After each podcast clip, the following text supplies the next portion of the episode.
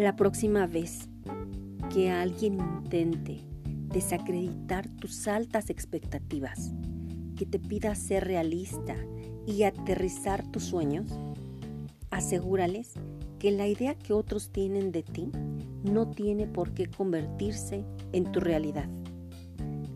Tú tienes la habilidad para mover tu energía hacia donde tu intuición te dicte.